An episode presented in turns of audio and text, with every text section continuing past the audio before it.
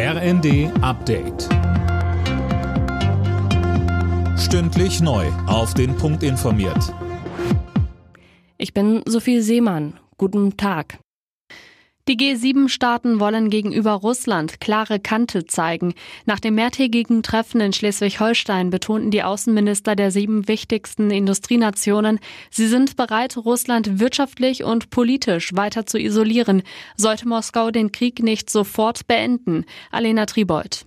Die Außenminister machten auch nochmal klar, dass sie die Ukraine weiter unterstützen werden, unter anderem mit Waffen und Ausrüstung, notfalls auch jahrelang hieß es.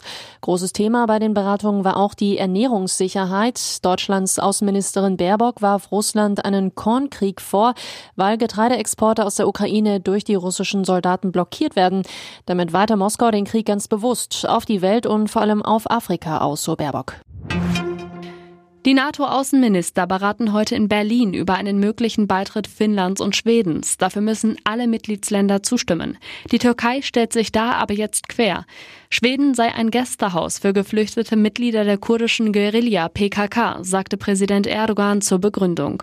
Deutschland unterstützt die Pläne dagegen ausdrücklich. Außenministerin Baerbock. Schweden und Finnland sind gefestigte Demokratien. Und auch diesem Grund sollte eigentlich jedes demokratische Land darüber erfreut sein, dass Demokratien mit starken Verteidigungsfähigkeiten damit auch unser gemeinsames Verteidigungsbündnis stärker machen würden.